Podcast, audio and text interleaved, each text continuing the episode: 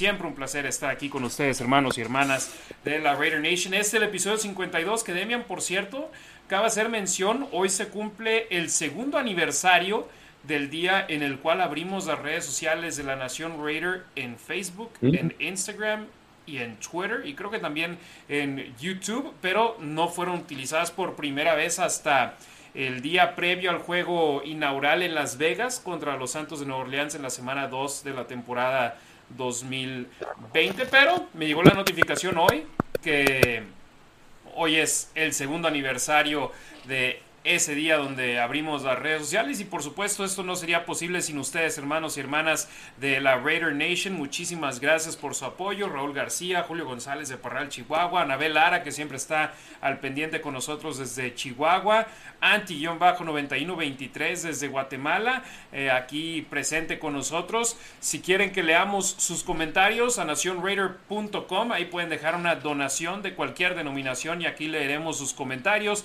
leeremos sus preguntas preguntas, cualquier inquietud que tengan, por favor déjenlas llegar aquí en La Nación Raider. En caso de que no tenga donación, nos pueden dejar simplemente la ciudad de donde nos están sintonizando y ahí los estaremos leyendo. Vi también que Roy de Raiders Laguna está presente con nosotros en estos momentos, así que muchísimas gracias a Roy y a toda la banda de Torreón Gómez y Lerdo que está al pendiente aquí con nosotros escuchándolos. Aarón Villafaña, muchísimas gracias también por estar aquí sintonizándonos en vivo hoy en jueves. No hicimos publicidad de que íbamos a tener esta edición, simplemente dijimos vamos a hacerla. Creo que hasta hace una hora y media fue donde ya dijimos, Ricardo no está disponible en estos momentos, puede que nos esté acompañando un poco más tarde y Demian dijo, va, vamos a darle, entonces aquí estamos con ustedes. Eh, Raider Nation, gracias por su apoyo. Si nos están viendo en cualquier plataforma, les pedimos un favor enorme. Vayan a nuestra cuenta de YouTube, La Nación Raider, youtube.com diagonal La Nación Raider. Denle like a este video y dejen un comentario. Y si aún no son suscriptores de nuestro canal de YouTube, que es gratis hacerlo, por favor suscríbanse a nuestro canal. Nos ayuda de gran manera. Así que por favor ayúdenos a que esos números sigan incrementando. Demian Reyes, nos vamos al partido del pasado jueves, hace una semana. En esos momentos, los Raiders estaban jugando en el partido de pretemporada contra los Jaguares de Jacksonville. Dame tus observaciones de ese encuentro en el cual los Raiders acabaron ganando de una manera dominante prácticamente. Sí, eh, yo he sido muy vocal aquí y ahorita lo hablaba con Harry. Los partidos de pretemporada me parecen extremadamente aburridos. Me emociona mucho y ya después de cinco minutos me aburro y ya no quiero seguir viéndolo. Este no fue el caso y no esperaba nada de ese partido. Me gustó mucho cómo se vieron las, la ofensa, la defensa y los equipos especiales. Me parece que se ven bien coachados. Me parece que están poniendo mucho, mucha atención a los detalles. Me gustó mucho el funcionamiento del equipo. Obviamente, bueno, era de esperarse, pues jugaron contra los 2 y 3 de, de Jacksonville cuando Raiders descansó a Crosby, a Carr, eh, a Devante Adams, pero algunos jugadores que van a estar, sí, ¿no? De titulares, van a estar jugando mucho, como Josh Jacobs, estaban ahí, estaba Andre James, estaban prácticamente toda la línea ofensiva, con excepción de, Miller. Eh, me gustó mucho, me gustó mucho, me, me, gusta lo que veo en el equipo y es de lo que hablan en las conferencias de prensa. Harry, tú has estado ahí cubriendo el equipo eh, detalles, detalles, detalles y muchísima atención a los detalles. Se, comentaba algo similar con Gruden, pero ahora como que es diferente y quizás ayer escuchaba a los de State of the Nation, Big Tayfor, Jashan Reed, uh, Jimmy Durkin y Ted Gwen, y hablaba, Big Tayfor decía, sí es el Patriot Way, sí es la manera en que Patriots hacía las cosas, no sé si se acuerdan, pero Bill Belichick sabe perfectamente todo el libro de, reglas y no deja una piedra sin voltear y aprovecha todo el conocimiento que tiene y tiene los detalles de todo. Parece que McDaniels viene con esa escuelita. Y es algo positivo, siempre que se refiere a alguien al Patriot Way lo ven de manera negativa, pero a final de cuentas me parece que vienen cosas buenas para el conjunto negro y plata teniendo eh, fundamentos básicos que los están cuidando y que están manteniendo de una manera derecha en línea. El marcador final en el partido fue de 27 puntos a 11 favor los malosos allá en Canton, Ohio y la pregunta era quién va a ser el quarterback titular en el encuentro y acabó siendo Jared Stidham que conoce más el sistema que Nick Mullins y Chase Garbers. Garbers el novato, Nick Mullins más experiencia en la NFL, incluyendo juegos contra los Raiders cuando representaba a San Francisco y a Cleveland.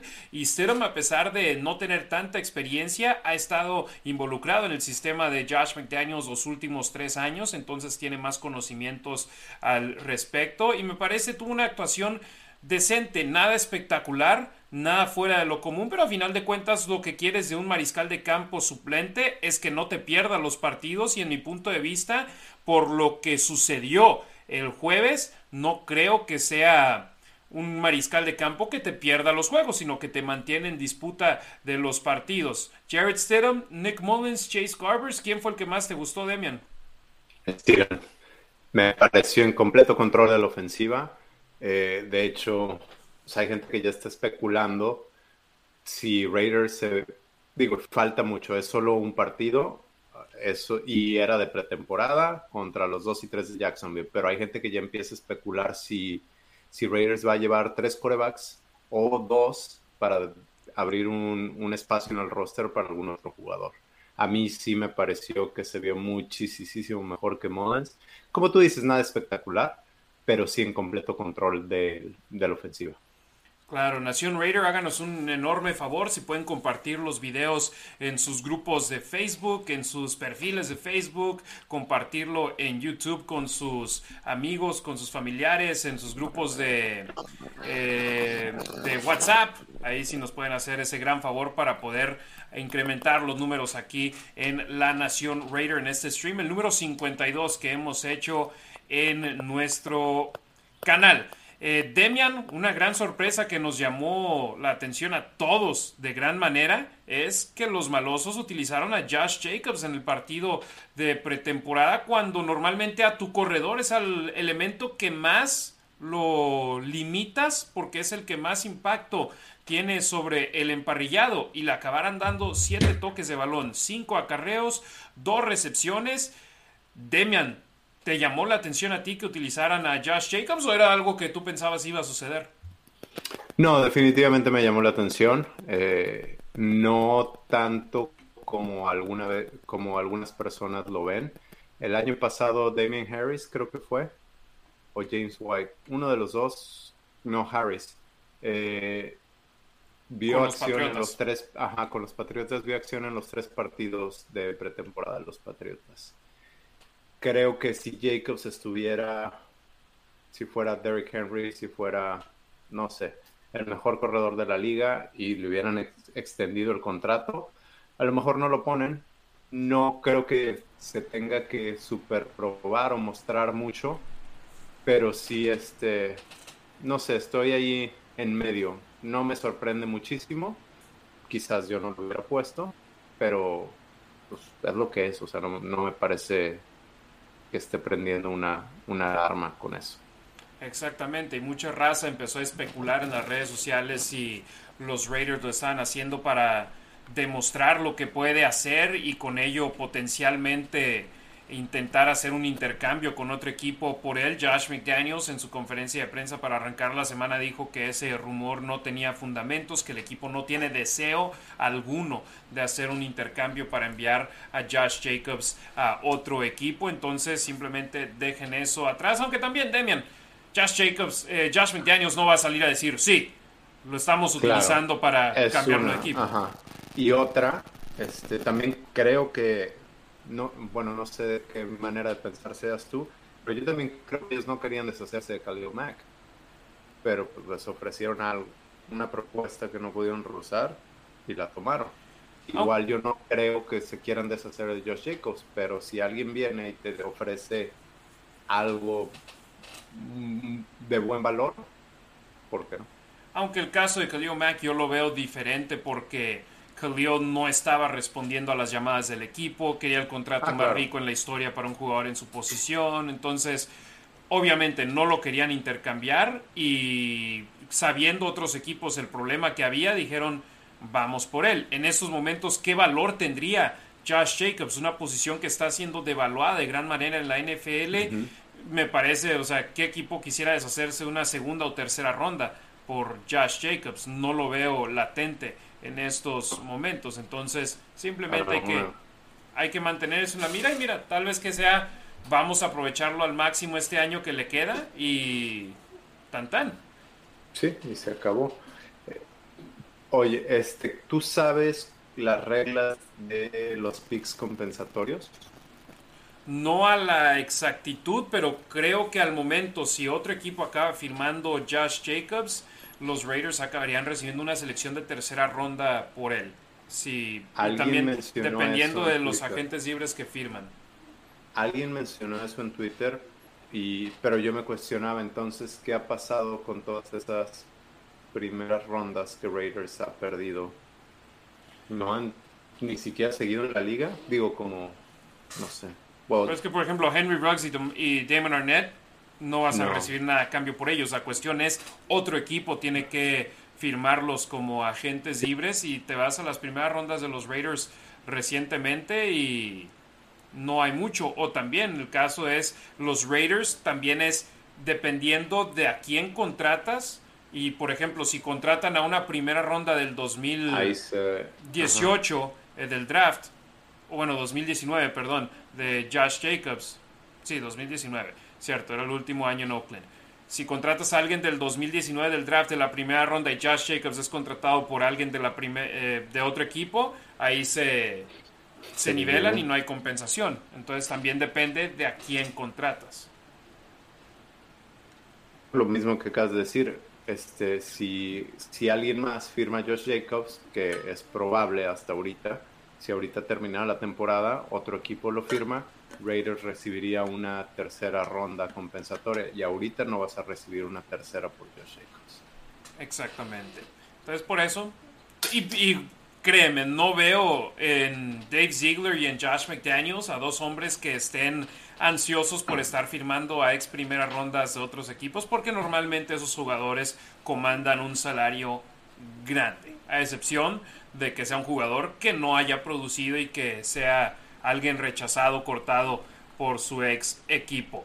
Entonces ya hablamos de los mariscales de campo, ya hablamos de Josh Jacobs, receptores abiertos, no hubo uno solo que en mi punto de vista haya destacado de gran manera. Obviamente, entre los dos mariscales de campo completaron 16 pases y la primera jugada fue una jugada quebrada por un castigo y a pesar de ello, Stidham completó un pase de 30 yardas con Keelan Cole, eh, Mullins completó uno largo también con DeMarcus Robinson, Tyron Johnson tuvo un par de recepciones decentes, pero también entre Cole y Tyron Johnson, los dos también tuvieron jugadas que pudieron haber hecho que fuesen ese receptor destacado, pero al dejarlas caer no pudieron eh, tener esas estadísticas eh, extraordinarias que nos gustaría ver en pretemporada. Y ojo, extraordinarias, no estoy hablando de un partido de 100 yardas y 10 recepciones. Para un juego de pretemporada, tener 4 recepciones Cuatro. y 60 yardas es buen partido porque no estás jugando los Muy cuatro bien. cuartos. Pero Tyron Johnson, dos recepciones, 39 yardas. Keelan Cole, una recepción, 31 yardas. DeMarcus Robinson, dos recepciones, 17 yardas. Fueron los eh, receptores abiertos más destacados. Matt Collins no es, solo tuvo una recepción para menos una yarda. Entonces, definitivamente no un buen partido para este receptor abierto que también está peleando por una posición. Y él en Eh, equipos especiales también es donde tiene... Sí, no un, buen, no un buen partido en cuanto a esos números. Ahora habría que analizar el video y ver qué, qué hizo dentro del campo, ¿no? Este, te me saltaste a los otros corredores, pero ahorita regresamos. Sí, no, no, esos- White. Hablamos, por supuesto, de los corredores, pero receptores abiertos en una posición que Sí. muchos vemos una batalla ahí entre cinco caballos para hacerse, o bueno, cuatro caballos para hacerse de tres puestos. Sí, y ninguno se separó. Ahorita hablas de Matt Hollins, ¿no? Que creo, por lo que he escuchado, tú has estado ahí, ha estado teniendo un buen campamento. O el otro que ha estado teniendo un muy buen, campan muy buen campamento es Tyron Johnson. Y tuvo buen juego, pero soltó el pase que era de anotación o los hubiera puesto en la, dentro de las 5, que era bastante atrapable. Con eso, con jugadas como esa, creo que se podría separar. Lo hemos dicho, todos los jugadores a ese nivel tienen talento y alguien que entrevistaron esta semana con Raiders dijo eso. O sea, todos tenemos talento, ahora es ser consistentes y T. Billy tiene ese talento, pero de repente te deja esas jugadas que no debería dejar en el campo. Exacto. Tyron Johnson, que por cierto en la lista de pronunciación dicen que es Tyron, no Tyron, como, mm. como la mayoría de la raza. Algo similar a, por ejemplo, Trayvon Merrick, que muchos dicen Morrick o lo que sea, pero es Merrick. Entonces, simplemente hay Tyron. Les T-Y-R-I-N-I. Sí, como si fuera Nicholas Morrow. Morrow. No es Morrow como, por tres años lo hemos llamado. Pero hasta ahora él ha puesto que es Morrow. Entonces. En, el podcast con, con Will Compton fue que dijo cómo se pronuncia. Pero mira, el que no habla, Dios no lo oye. Entonces nunca dijo nada al respecto. Pero pues él mismo dijo, pues no me importa. Sí, le vale, le vale. Entonces, si a él le vale, pero a mí personalmente, si un jugador quiere que su nombre sea dicho de una manera, que así sea dicho. Que por ejemplo, en mi caso, eh, en inglés todo el mundo me dice Harry Ruiz, en español Harry mm. Ruiz. Y, Harry. y sinceramente no tengo problema ni con uno ni con otro. Digo, depende de cómo lo digas. Si lo dices en inglés, Harry. Si lo dices en español, Harry. Y, contigo, Demian. Demian. Y en inglés es Damien. Damien. Oye, oye, pero esto nos lleva a la siguiente posición, a las cerradas. Este, bueno, primero, eh, no sé qué sepas de Darren Waller. Sigue sin, sigue sin estar en los entrenamientos a la cerrada estelar de los Raiders. Estuvo en el partido de las Aces de Las Vegas hace un par de noches acá en el Michelob Ultra Arena en el Mandalay Bay. Con su novia. No sabemos, no sabemos si son pareja o no. Eh, no, como no. Es que tienes que escuchar los podcasts de Will Compton. A ver. Compton este, ya en la entrevista, yo me es que duró dos horas el podcast. ajá, está muy buena, se lo recomiendo. Dijo que lleva, en este momento lleva tres semanas, pues ya como oficialmente saliendo con alguien que pues, Y ojo, tres semanas y en aquel entonces era el Tight End University, o sea, eso fue hace, hace como un mes. Un mes, entonces puede que estén saliendo, pero no confirmó que fuese Kelsey Plum, aunque es lo más obvio del mundo. se ha visto ahí, sí. Exactamente. Este, pero estuvo sentado. se les ha tomado fotos juntos. Estuvo junto a Mark Davis en el partido. Entonces, si hubiese alguna bronca de que esté súper molesto y no quiere participar y todo, ¿tú crees que iría al partido y se sentaría junto al hombre que a final de cuentas le va a pagar su contrato? No, claro que no. Hoy veía de alguien que no es beat writer, que es alguien como nosotros, que más o menos sí le tengo respeto, dice que justo antes de empezar, que Raiders aparentemente quiere extender su contrato antes del inicio de la temporada. No lo sé. Pero otra vez, no es Ryder, sería como si Harry y yo lo decimos. No está bueno, no, tú, sí estás ahí, yo no estoy ahí. Tú sí, tienes más información. Sí, y yo es lo que pues la misma situación, Brandon Parker, vamos a hablar de él un poco más adelante. Desde el lunes ya hay gente poniéndole en la lista de lesionados fuera el resto de la temporada. Es jueves, mañana va a ser viernes y oficialmente. Va a ser una semana. Oficialmente no está en la lista IR, pero alguien lo publica y por tener algunos seguidores, mucha gente se va con la información y yo siempre digo, esperen a que sucede, eh, suceda la transacción oficial porque si no, no están yéndose de la manera correcta y la gente, por ejemplo, los Vic Tafers, los Vinny Van Señors, que están metidos de gran manera con el equipo y que si llega a suceder algo así, publicarían la información, no lo han hecho. ¿Por qué? Porque no lo... En, la, en el periodismo necesitas verificarlo con múltiples fuentes, no simplemente porque una persona te dijo, te vas a ir con eso. Y eso es un problema grande con las redes sociales. Ves que alguien lo publica y de inmediato vas y quieres publicar la información como si fuera verídica. Y ese no es el caso ahí. Entonces, y ustedes saben que ni Harry ni yo estamos en ese negocio, no nos gusta, no lo han visto nosotros, yo sí publiqué que estaba lesionado y alguien me puso fue del codo y está en injury reserve, ya se perdió la temporada. Pues ni los Raiders ni los Big Raiders lo han publicado. Exactamente, entonces... Y ya va una semana del juego, entonces... Sí, y por ejemplo, ya cuando arrancaron los entrenamientos esta semana y no estuvieron Parker y después, ok, se lesionó en el partido. Ahora es esperar a ver la gravedad de la lesión que el equipo no ha dado a conocer información y ojo, no están obligados a hacerlo. Hasta que es una semana previa al 11 de septiembre, o sea, el 4 de septiembre, 5 de septiembre, cuando arranque el entrenamiento de esa semana el martes, ahí sí necesitan publicar una lista de lesionados con el estado y, y de qué es la lesión. Entonces, por lo pronto, no necesitan hacerlo y estamos a tres semanas del primer reporte de lesionados. Y ahora la situación, o bueno, hablaremos de Brandon Parker un, poco más adelante, ya nos metimos a fondo a pesar de que no lo íbamos a hacer. Receptores abiertos, no hubo uno de... No, a la cerrada, iba a decir yo. Perdón, receptores abiertos, no hubo uno solo que acabó destacando más que el otro. Alas cerradas, creo que podemos decir el mismo caso, porque entre las alas cerradas, Jared Horsted tuvo una recepción, Foster Moreau tuvo una recepción, Hollister tuvo una recepción, Fathering no tuvo una sola, tuvo un pase lanzado hacia a él. Eh, pero vamos a las mismas, los mariscales de campo no están exigiendo de más, no están jugando un partido con la intención de anotar 40 puntos para ganar el juego, simplemente están jugando para demostrar qué pueden hacer. Y en mi punto de vista, tanto Stidham como Mullins demostraron que pueden manejar el juego, que no son un mariscales de campo espectaculares cuando no se les requiere serlos. Y simplemente me parece se están ganando la oportunidad de poder continuar peleando por ese puesto de suplente. A las cerradas, Darren Waller obviamente no jugó, si no estuvo entrenando, menos iba a estar jugando en este partido, al igual que otros jugadores que no habían estado entrenando como Chandler Jones, que dudo de gran manera vaya a jugar el domingo acá en el Allegiant Stadium. Y otros elementos, Rocky no ha entrenado, dudo que vaya a participar en el juego. Eh, y ese es el caso. Alguien nos preguntaba que si Waller iba a jugar. Si estuviese sano y si estuviese entrenando, dudo de gran manera que fuese a participar en el juego. Ojo, Faltan dos semanas para esos entrenamientos con los Patriotas de Nueva Inglaterra.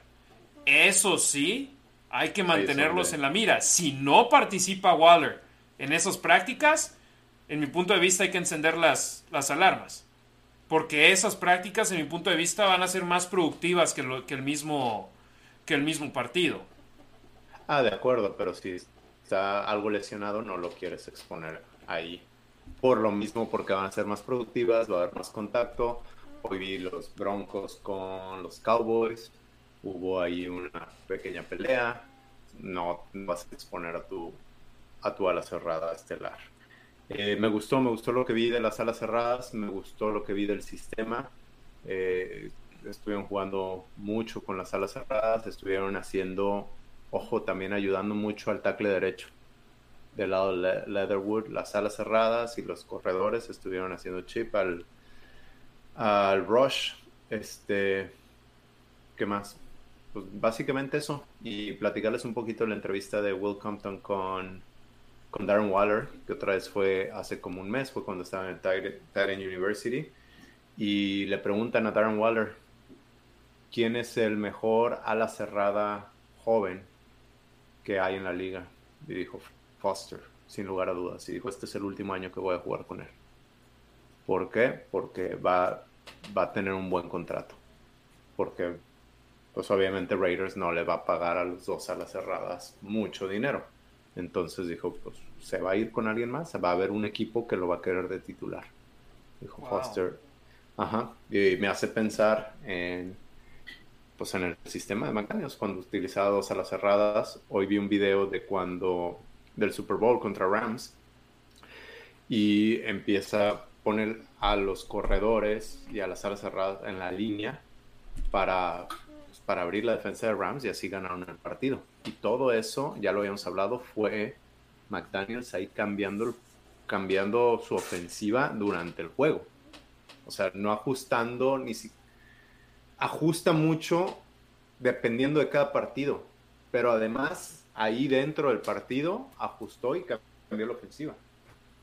Exactamente, y eso es una situación que claramente McDaniels hace cada partido, ajusta el, el plan de juego partido a partido, pero también mitad a mitad, cuarto a cuarto, serie a serie, y es alguien que está constantemente buscando la manera de poder ganar esos enfrentamientos uno a uno, unidad por unidad. Entonces, claramente los Raiders hicieron una buena decisión con él. Me gustó lo que vimos en este partido del Salón de la Fama, donde, por ejemplo, con John Gruden, la primera jugada siempre un acarreo por el centro, sin importar qué sucede. Ahora en este partido del Salón de la Fama, obviamente ya lo confirmó, fue en honor a Cliff Branch, el haber lanzado un pase largo en la primera oportunidad eh, que tuvieron en el enfrentamiento, en la primera jugada ofensiva del partido. Pero además de eso, vimos pases pantallas que no utilizaron mucho el año pasado. Me parece play action todavía pueden incrementar un poco más, pero vimos variedad, vimos que utilizaron a, los jugadores de diferentes maneras. Adelante, Demian.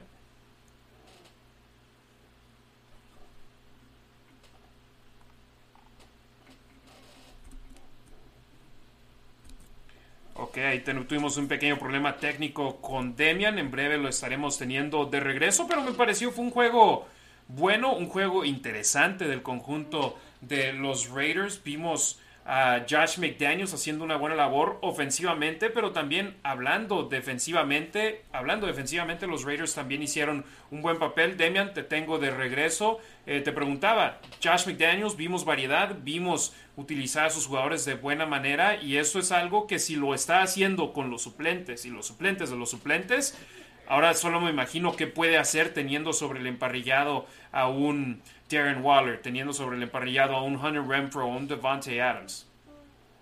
Sí, de acuerdo. Yo te, yo comentaba, me perdí, comentaba que son los detalles eh, a lo que pone mucha atención McDaniels, como esa jugada como homenaje a Cliff Branch y atándolo con la conversación de Darren Waller. No sé si viste, lo publiqué porque escuché el podcast en la mañana, a las 6 de la mañana, y inmediatamente lo comenté Darren Waller dice que pues, prácticamente con Gruden no había, no había un plan de juego dentro de la zona de anotación que incluyera a Darren Waller.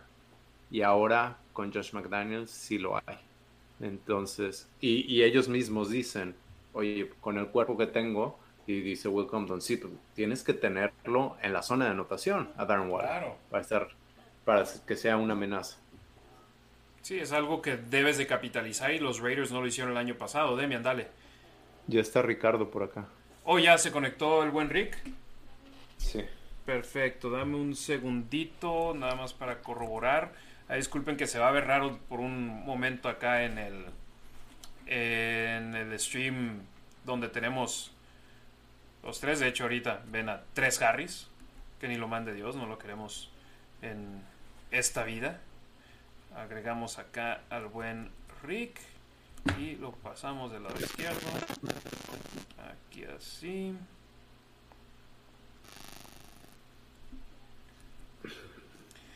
ahora sí ya tenemos al equipo completo aquí en la Nación Raiders, sumando también a Ricardo Villanueva. Ricardo, hermano, muchas gracias por conectarte con nosotros. Estamos platicando el juego de pretemporada. Ya prácticamente hablamos completamente la ofensiva. Nos falta la línea ofensiva, pero ¿tienes algún comentario sobre la manera en la cual utilizaron a las armas ofensivas los Raiders el jueves pasado? Eh, no, me alcancé a escuchar que decía buenas noches, antes que nada. Muchas gracias por la invitación otra vez.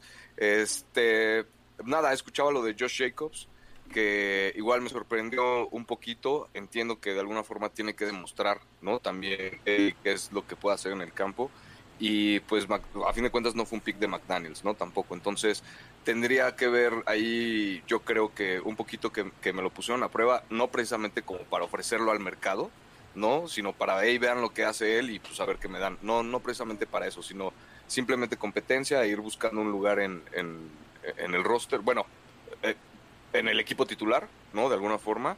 Y nada más, o sea, fuera de eso, pues bien los receptores, las alas cerradas, que eran lo que estaban hablando ahorita, también me, me, agradó lo de... Lo, cómo los va acomodando McDaniels en el sistema, ¿no? De alguna forma, lo de Waller, le estaba escuchando también la entrevista de con Com, interesante, no la acabé igual que Harry porque pues sí, está medio pesadona, pero... ponerle en velocidad 1.5 o 2, sí. Sí, porque luego aparte los comerciales también están medio pesados, entonces, este, pero sí está bastante interesante. Definitivamente, ya la única unidad de la ofensiva de la cual nos ha faltado hablar es la línea ofensiva. Colton Miller, el único elemento de esa unidad que no vio acción y con justa razón, es el único que tiene su puesto más que asegurado como tackle izquierdo y es el único de ellos que está firmado a largo plazo con los Raiders con una extensión, entonces no lo quieren arriesgar, pero vimos a Brandon Parker arrancar el juego como tackle izquierdo y él fueron eh, las capturas por su costado que acabaron sucediendo temprano en el partido. Si no me equivoco, hubo cinco capturas en total en este encuentro. Le tocaron a los tres mariscales de campo, pero también en mi punto de vista no hay que encender las las alarmas aún. Este fue un partido semana cero, tenemos todavía tres juegos más de pretemporada. Acabamos de ver a Dwayne Brown firmar un contrato por 22 millones de dólares el día de hoy, por dos años. Entonces, si, si van a firmar a alguien hoy los Raiders, prácticamente piénsenlo como va a quitar la mitad de lo que queda del tope salarial. Por lo menos, de lo que queda en estos momentos para los Raiders. Si se esperan un poco más adelante, eh, después del tercer juego de pretemporada o después del cuarto juego de pretemporada, donde prácticamente al jugador le aseguras que no va a participar en el campo de entrenamiento, pero si estás firmando a alguien con experiencia es porque viene ya con un bagaje en la NFL de demostrar que puede hacer, entonces, en mi punto de vista, si te esperas un poco más, puedes acabar agarrando a un jugador de mejor calidad, a un mejor precio, y esa es la situación en la que se encuentran los Raiders en estos momentos. Definitivamente no fue el mejor partido, pero también hubo momentos buenos de ese lado derecho de la línea ofensiva para arrancar el juego, viendo los videos condensados, Demian, sobre todo con Alex Leatherwood y Lester Cotton Sr. A mí me gustó lo que vi. Este, ahorita hablabas de posibles agentes libres y es lo que estaba buscando. Me distraje un poco porque Mo Mutton, quien hace, quien fue o es fan de Raiders, pero hace un muy buen trabajo siendo, siendo imparcial, publicó una lista de cinco tackles que Raiders podría, podría contactar, agentes libres. El primero, ya hemos hablado de él, todo el mundo sabe, Daryl Williams. Pero el número dos es Bobby Macy. No, yo no lo tenía en el radar. Dice que en los últimos cinco eh, cinco años no ha permitido más de cinco sacks y estuvo con los Bears del 2016 al 2020 que este Champ Kelly estaba ahí en los Bears. Hay que tener ojo con él. Eric Fisher quien jugaba con los con los Chiefs y jugaba de tackle izquierdo entonces no sé si se vaya a cambiar a tackle derecho. Marcus Cannon quien está con los Patriots. Hay que echarle hay que tenerlo en el radar. Y el último, Nate Solder, que estuvo con los Giants. Me gustó, me gustó lo que vi, me gustó lo que vi de Parham, de Lester Cotton, de Andre James. Eh, los bloqueos combo abrieron muy buenos huecos, nos saltamos a los corredores. Todavía nos eh, faltan los corredores, perdón. Samir White. No, no, más o menos lo único que faltaba es hablar de Samir White y, y el último Walter. Y Brandon Parker, él por el costado izquierdo fue el que más batalló, no es su posición natural, lo pusieron ahí simplemente porque la idea es que sea el swing tackle que esté detrás de los titulares, entonces lo pusieron ahí porque Miller no va a jugar, entonces dijeron, ok, ponemos a Leatherwood del costado derecho y a Parker del costado izquierdo. Y Parker me pareció el más débil de los dineros ofensivos que alcanzamos a ver. Y obviamente también estaba yendo contra Trayvon Walker, que si bien era su primer partido yendo contra competencia de NFL de otro equipo, sigue siendo el pick número uno del draft, sigue siendo un jugador que quieren que colabore desde el primer momento y de no escoges con la selección número uno a alguien que piensas darle tiempo para desarrollarse. No, el pick número uno, y es más, los primeros 10, 15 picks, quieres que estén sobre el campo desde el primer minuto de la temporada. Entonces este partido era importante para Trayvon Walker, acabó consiguiendo una captura de mariscal de campo en este encuentro, un castigo también de roughing the passer Y sí, todos sabemos, Demian, Ricardo, la gran interrogante en estos Raiders es la línea ofensiva. Y nos demostraron que tenemos razón. Pero también queda mucho tiempo, queda un mes. Es, es el 11 de agosto el día de hoy. El 11 de septiembre es el primer partido de temporada regular. Y hay gente que, por ejemplo, publiqué en redes sociales sobre la transacción que hicieron los Raiders firmando a un ex receptor abierto de los Patriotas y trayéndolo a los Raiders. Pero ¿por qué lo firmaron? Porque cortaron a otro receptor abierto. Entonces simplemente fue cortamos a un receptor para traer a otro receptor.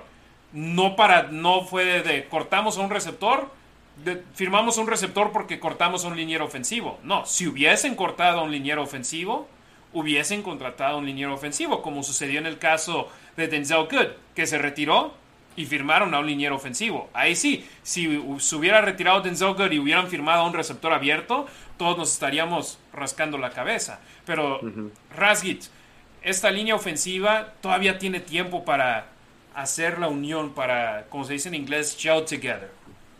Sí, eh, la química, ¿no? Esa química que tienen que generar entre ellos, aprenderse el sistema nuevo de McDaniels, la comunicación que tienen que tener con el coreback, ahí entra muchísimo, por ejemplo, Stidham, el que venía de, los Patriotas, ¿no? De alguna forma para ayudarles a traducir la ofensiva y, y que la adapten, ¿no? Entonces, sí, es tiempo, es cuestión de tiempo, esperemos que no sea mucho tiempo, es una línea ofensiva joven, de alguna forma, y pues nada, o sea, le sigo teniendo yo mucha fe a Alex Leatherwood de tackle derecho. Yo ahí creo que a lo mejor ese sería para mí el tercer lugar después de titular, ¿no? O sea, por ejemplo, Colton Miller lo tiene asegurado. Este James en el centro, ¿no? Y de tackle derecho a lo mejor Leatherwood. Yo creo que para mí esos serían como que los más fuertes que tendrían ahí su, su lugar asegurado. Me gustaría reforzar obviamente en la parte interior de la línea ofensiva, ¿no? Cualquiera de los guards.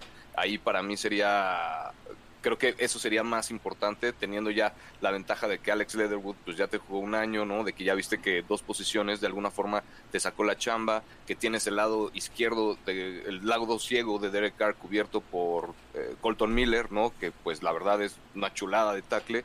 Entonces, por eso me iría yo más por, por reforzar como que la parte de la línea ofensiva interna, porque pues, aparte también tienes que correr la bola, ¿no? Entonces, eh, y la tienes que correr por dentro de los tackles. Entonces creo que por ahí sería más, un poquito más importante, pero esperemos que, que se desenvuelvan bien, que generen la química que, que deben de hacer. Le están echando, por lo que he leído, creo que han visto muchísimo video, obviamente, ¿no? Entonces lo tienen que adaptar y lo tienen que hacer ya porque la temporada está a la vuelta de la esquina. Disculpa que te haga esta pregunta, Ricardo. ¿Dijiste que tenías fe en Alex Leatherwood o cuál fue el término que utilizaste? Sí, sí, sí, sí, sí, sí, que todavía, a pesar de que genera como que muchas dudas, ¿no? Yo creo que, que, que, él, no sé, para mí me, me, gustó cómo, cómo terminó la temporada de alguna forma y creo que ese lugar eh, del tackle derecho para él, creo que no hay alguien mejor, pues sí, ahorita alguien en la línea ofensiva que, que pueda cubrir su lugar eh, mejor que él, ¿no? Yo creo. Yo personalmente tengo esperanza. Quiero que lo haga. No okay. sé si pueda hacerlo o no, pero quiero que lo haga y en estos momentos me parece la mejor opción y no sé si eso sea preocupante o no, que tienen los Raiders en la posición de tackle derecho. Entonces, Demian, ¿tienes alguna opinión para cerrar esta pequeña conversación sobre los dineros ofensivos? Pues yo estoy en medio. A mí, a mí sí me gustó lo que vi de la línea ofensiva.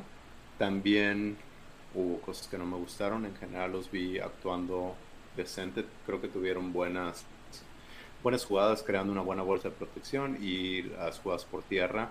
Muy buenos bloqueos, buenos bloqueos combo. También es cierto que permitieron cinco sacks y sabemos que un sack te puede acabar la temporada. Pregúntenle a Donald Penn y a Derek Carr. El único sack que aceptó en toda la temporada fue el que terminó con esa temporada en sueño. Lo sé, pero creo que hay un poquito de esperanza, pero sí, y más si Parker está lesionado, creo que ya es momento de traer un agente libre, veterano. Eh, ojo, yo sé que hay mucha gente que este, se expresa mal de Parker. Para mí, lo que yo veo, lo que yo leo, están hablando de ellos mismos, no están hablando de Parker, están hablando de pues, de las frustraciones que tienen ellos mismos. Inseguridad. Como un reflejo, ¿no? Ajá, es un reflejo. A mí si me dices que Parker es una basura, bueno, pues a lo mejor no será el mejor jugador, pero, pero a mí me estás diciendo que tú eres una basura. Pero es otra cosa. Este, pero lo que sí veo es que Parker no es el, no es el mejor, pero por eso es un swing tackle. Y no hay buenos swing tackles en la liga. O sea, no hay, no hay si fuese un buen tackle, sería un tackle titular, no un tackle suplente que cubriría las dos posiciones en caso de una lesión. Sí, sí, sí. Sí, exacto. Perdón, disculpen el que le ve la voz, pero es que también me da coraje a mí. No es como, o sea, un jugador del NFL, por más bueno o no tan bueno que sea, está en la NFL firmó un contrato un año, 3 millones 500 mil dólares, 2.6 millones garantizados. No le está costando a los Raiders lo que le está costando un Dwayne Brown a los Jets. Firmó en Nueva York, ¿verdad? que cuesta tres veces lo que costó Brandon Parker. Sí. Y, y, por algo lo extendieron. O sea, no, no están esperando de a ver quién se le aparece. No están esperando ese momento el conjunto de los Raiders. Entonces, sí, definitivamente es algo que vamos a mantener en la mira. En breve tendremos de regreso a Ricardo Villanueva y Demian Reyes. Por lo pronto, les dejo saber, amigos, eh, lanacionraider.com. Ahí es donde nos pueden dejar un comentario. Suplente. Perdón, ahora ya estamos.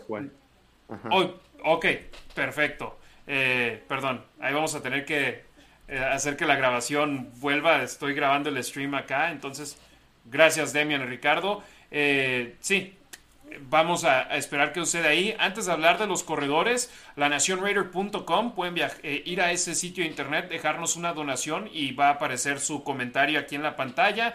Lo leeremos, les mandaremos un saludo. ¿Tienen alguna pregunta? Ahí en lanacionraider.com les estaremos dando lectura a ellas al dejar una donación. En breve daremos también saludos a la raza que se está sintonizando. Si no pueden dejar una donación, simplemente dejen eh, la ciudad de donde nos están sintonizando o el país de donde nos están sintonizando para ahí poder nosotros mandarles un saludo. Demian, protección al mariscal de campo definitivamente no fue la mejor, pero abriendo huecos para el acarreo, ahí sí, por ejemplo, no podemos decir que hubo un solo receptor que haya destacado de gran manera sobre los demás, pero en la posición de corredores hubo varios que en mi opinión antes estábamos viendo como simplemente son cuerpos para la pretemporada, para el campo de entrenamiento. Ahora estoy pensando, hay buenas opciones ahí detrás de los que ya conocemos como Josh Jacobs, Kenyon Drake, Brandon Bolden, que son los veteranos en ese cuarto. Samir White.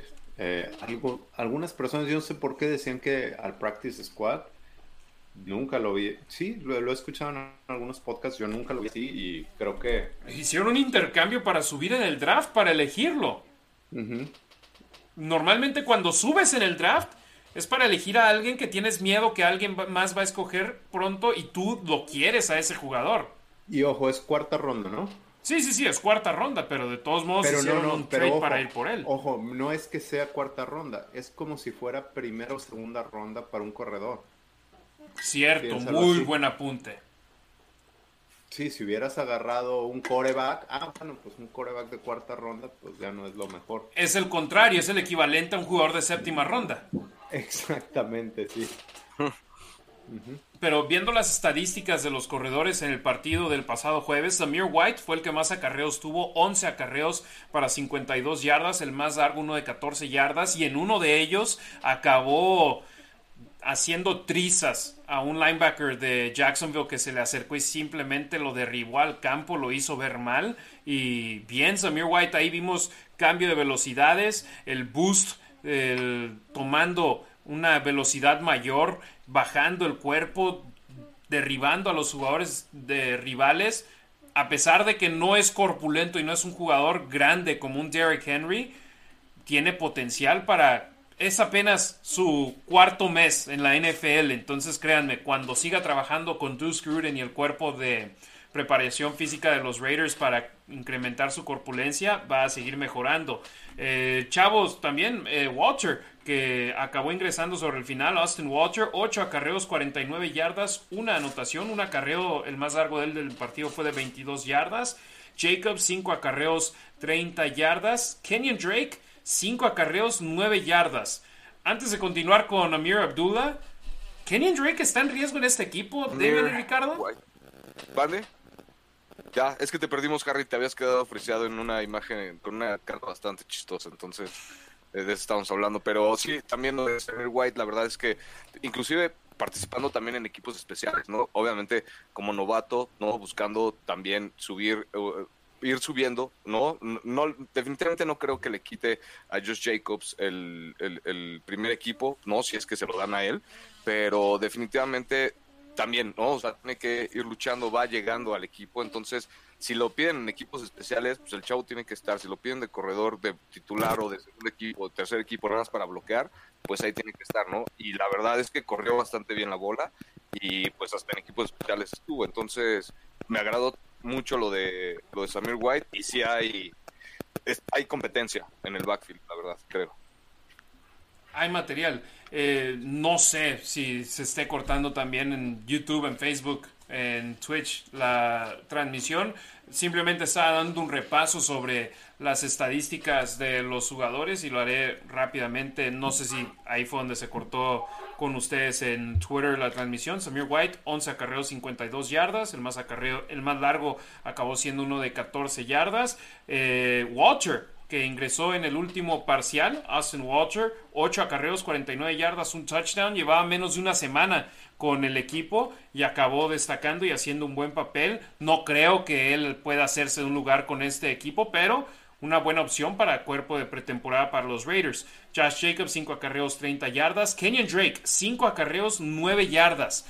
Tuvo, se salió del partido porque tuvo un golpe fuerte que lo hizo que, participara eh, de manera continua, me imagino, como esperaban. Ricardo Demian, ¿está en riesgo el puesto de Kenyon Drake en este equipo? Pues volvemos a algo similar con... Ok, cuando preguntaban si, si Josh Jacobs podría ser transferido, no, yo no creo que Raiders se quiera deshacer de él. Creo que Raiders tiene un muy buen backfield tienes a Amir Abdullah, tienes Drake, tienes... Entonces creo que sí, pues alguno de esos se va a quedar fuera. Drake tiene un salario muy grande y por lo mismo es difícil uno deshacerse de él y que otro equipo tome su salario o cortarlo. Entonces no creo, yo creo que los McDaniels, you gotta buy the bullet y creo que McDaniels debe encontrar un buen, un buen uso. A mí me llamó de gran, de gran manera que en el depth chart a Kenny Drake prácticamente lo tenían al final de esa lista, que obviamente el depth chart en estos momentos de la pretemporada es simplemente una lista con jugadores y no puede basarse uno completamente en él. Y acuérdate que viene de una lesión muy severa y en, un, en una entrevista dijo que esperaba estar, que iba a estar al 100 para el inicio de la temporada, pero que para el campamento no creía bueno, no dijo no creo que va a estar, dijo voy a estar listo para entrenar en el campamento, pero al 100 para la temporada. Y en el campamento estaba entrenando bien. O sea, creo que sí va adelante de su recuperación, pero, a lo mejor lo quieren, lo llevar tranquilo poco a poco. Obviamente, creo que los tres estamos de acuerdo. Zamir White destacó de gran manera y es algo que queremos ver. Y yo lo mencioné en la radio el viernes pasado. Eh, estaba jugando contra los suplentes y los suplentes de los suplentes. Es diferente estar jugando contra ese tipo de unidades que cuando si ve actividad temprano en la temporada o la mitad de la temporada o sobre el final de la temporada va a estar jugando contra los titulares de los rivales de los Raiders. Entonces, yo recuerdo el año pasado todo el mundo estaba emocionadísimo por la actuación que tuvo Trey Reyes el corredor de la Universidad de Louisiana sobre el emparrillado y querían que estuviese en el roster activo del equipo cuando arrancó la campaña regular. Y obviamente ese no fue el caso, vio actividad de manera remota, no de manera continua, entonces eh, es no digo que es exactamente la misma situación que eh, Zamir White, pero Trey Rages era un agente libre no drafteado. Eh, Zamir White, drafteado en la cuarta ronda. Los Raiders subieron el draft por él. Vimos buena actuación de él, pero quedan tres partidos de pretemporada. Esperemos nos puedan seguir enseñando más para ver que, que sea cierto, ¿no? Lo que, lo que vimos en este primer juego con él. Y ojo, los Jaguares de Jacksonville no aprovecharon al máximo la oportunidad de entrenar todos los días que pudieron como los Raiders. Ellos eran los dos equipos que podían arrancar su campo de entrenamiento antes que el resto de la liga. Los Raiders lo hicieron, los Jaguares no. Tuvieron su primera práctica en hombreras como cuatro días antes del partido del Salón de la Fama. Entonces, los Raiders tenían un poco más de preparación en ese aspecto. De acuerdo. Pero bueno, ya hablamos ahora sí de la ofensiva.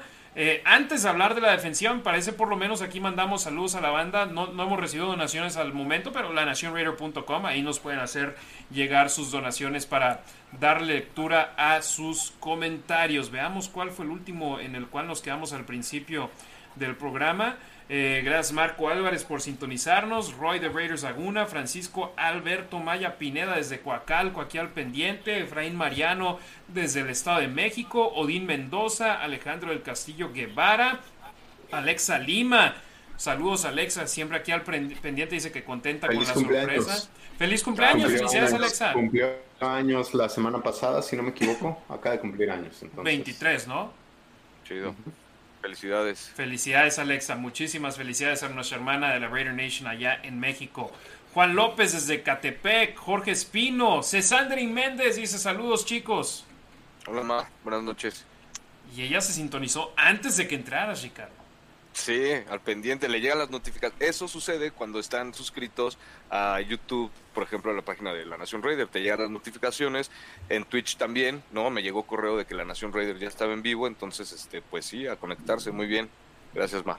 Entonces ahí simplemente suscríbanse a nuestro canal de YouTube, denle like a este video, dejen un comentario porque así nuestro canal puede seguir creciendo y entre más crezca, más podemos hacer este tipo de programas para ustedes. Eh, yendo Miguel de León de Monterrey, Rubén Montenegro desde la Ciudad de México, Darío Ramírez, saludos a Darío, Jorge Maya desde Torreón, Coahuila, otro, otro más de los Raiders Laguna aquí al pendiente, tuve el gustazo de conocerlo el año pasado acá en Las Vegas. Carlos Ortega desde Mexicali, Rubén Montenegro de nuevo, eh, Martín Gurrola, no deja su ciudad, pero le mandamos un gran saludo. Eh, Macacho Icon, saludos desde Morelos, saludos para él. Eh, Rubén Montenegro, de nuevo Lourdes Hopkins. Saludos Harry y Demian. Yo tengo los de YouTube aquí. Lourdes Hopkins. Mm, caray, ahora las... Fíjate, estoy en otra computadora hoy y por alguna razón en esta se está cortando más seguido. Eh, ¿Dónde me habré quedado, muchachos? Pues no sé, ahorita ibas a decir el nombre de mi madre. Yo estaba viendo aquí o bueno, por YouTube. Aquí, bueno, me acuerdo que nos quedamos con Alexa Lima, segurote, ¿verdad? Ah, Porque ahí sí. Hasta le mandamos felicitar. Juan López, Jorge Espino, Cesander y Méndez, también a la mamá de, de Ricardo. Saludamos Miguel de León Monterrey, Darío Ramírez, Jorge Maya de Raiders Laguna, Carlos Ortega de Mexicali, Martín Currola, Macacho, Icon eh, de Morelos. Eh, Ok, entonces Lourdes Hopkins nos mandaba saludos a Harry y Demian. mi madre también, que no, no sabía ella, pero tiene las notificaciones, como dijo Ricardo. Yo no había hablado con ella, pero ahí le apareció y mi fans. Ahí está, tu fan número uno. Muy bien. Eh, Gerardo Samuel Holguín desde Izcali, Roberto Díaz desde Durango. Eh, Gerardo Samuel Holguín, Mon Llanes de Villanueva. Hola, saludos, mándenme saludos, besos a Rasgit. Por supuesto que un saludo a mi esposa, gracias por seguirnos. Otra que tiene el like en los videos y notificaciones, entonces al pendiente ahí, muchas gracias. No se lo pierden nunca. Carlos Villas de la Ciudad de México. Jair Monroe, buenas noches hermanos, saludos, saludos al buen Jair también siempre al pendiente con nosotros. César Tejeda de la Raider Nation Guadalajara. Eh, ahí mandan un saludos en YouTube y en Facebook. Así háganlo ustedes también. Véanos en los dos canales, déjenos el like en ambos canales, por favor. Enrique Magaña Calvo. Gracias, saludos a él. Víctor Saúl Sánchez Ríos desde Minatitlán, Veracruz. Eh, Gerardo Samuel Olquín dice que ya casi le pegaba la pantalla. Digo, no, no, tranquilo, no le va a pegar la pantalla. Eh, Adger Mondragón, Roberto Strempler desde Querétaro Rock, también siempre al pendiente. y Méndez en YouTube. Buenas noches, chicos, ya en Facebook y en YouTube. para que vean. Enrique Magaña Calvo, Alexa Lima dice que sí, que cumplió 23. Muchas felicidades, Alexa. Edmundo Armendáriz Limón, saludos. Andrés Acosta desde Canadá, aquí al pendiente. Ahora, hoy nuestros hermanos de Centroamérica y de Sudamérica todavía no se han reportado.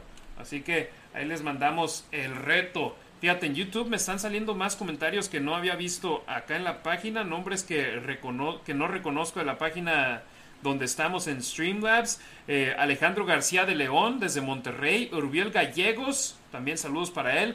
Rafael Ramírez. Eh, dice saludos a sus hijas, a Lely y Leslie, que desde sus vacaciones le preguntan por el resultado del partido de los Raiders. Así es como hay que hacer que los hijos crezcan y educarlos. La defensa. No nos vamos posición por posición, pero esa primera mitad de la defensa me encantó.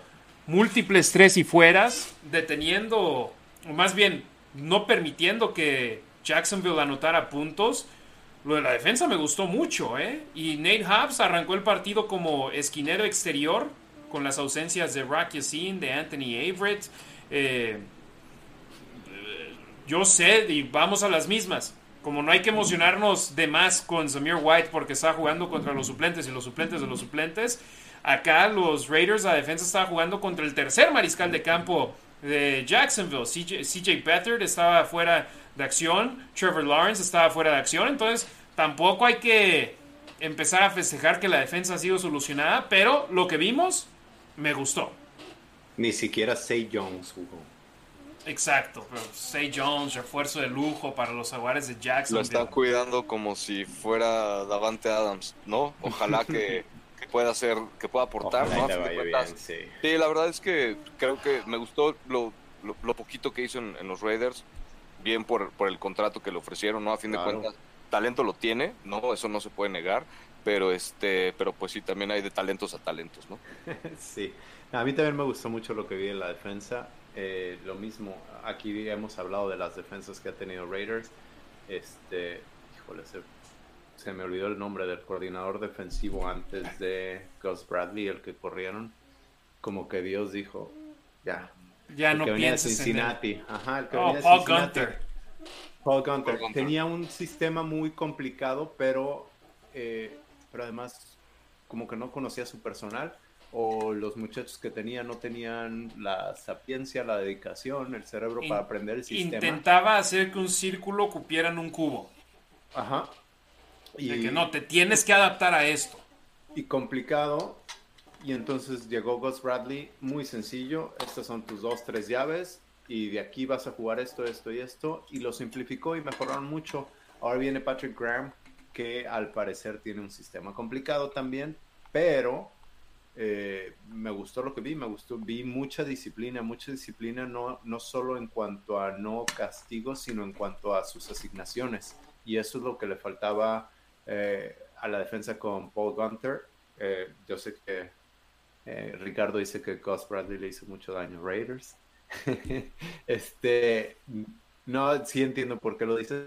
Creo que pudo, pudieron haber estado mejor las cosas, pero al final de cuentas limpió la casa y este y los trajo jugando sistema base que les funcionó hasta cierto punto, que no veíamos en, en años. Y ahora con Patrick Graham creo que pueden tomar, creo que pueden dar un brinco por por lo que se habla de Patrick Graham, no necesariamente por lo poco que vimos, pero lo poco que vimos parece ser que sí van en buen camino.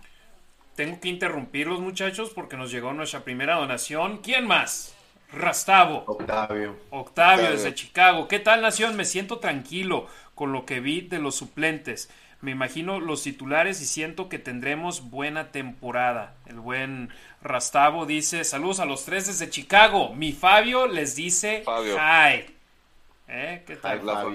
Ahora nos salvó, no tuvimos que vernos mal diciendo, ¿cómo se llama ese chavo? No, no, no. Y ahora él dijo, nos rescata. Saludos a Fabio. Sí, no, de repente se nos va la onda. La semana pasada que empezamos, Ricardo y yo, se nos fue el 20. Entonces, gracias, gracias a Octavio que siempre está al pendiente aquí con nosotros apoyando a la Nación Raiders. Si quieren que leamos su comentario, así como lo acabamos de hacer con, con el de el buen Rastavo que está al pendiente Octavio desde Chicago. lanacionraider.com. Nos pueden dejar una donación, lo más chico, lo más grande que sea. Siempre le damos lectura aquí a sus comentarios. Gracias. Que nos platique Octavio a qué juegos va a ir esta temporada. El año pasado fue como a dos o tres. Fue al inaugural, fue al Chargers, creo, que fue cuando conoció a Mark Davis. No sé, no sé si a otro. Por favor, déjame saber, Octavio, si te, si te acabas viniendo para Las Vegas a uno de los partidos, me encantaría ahí convivir contigo y con tu chavo si acabas trayendo al buen Fabio.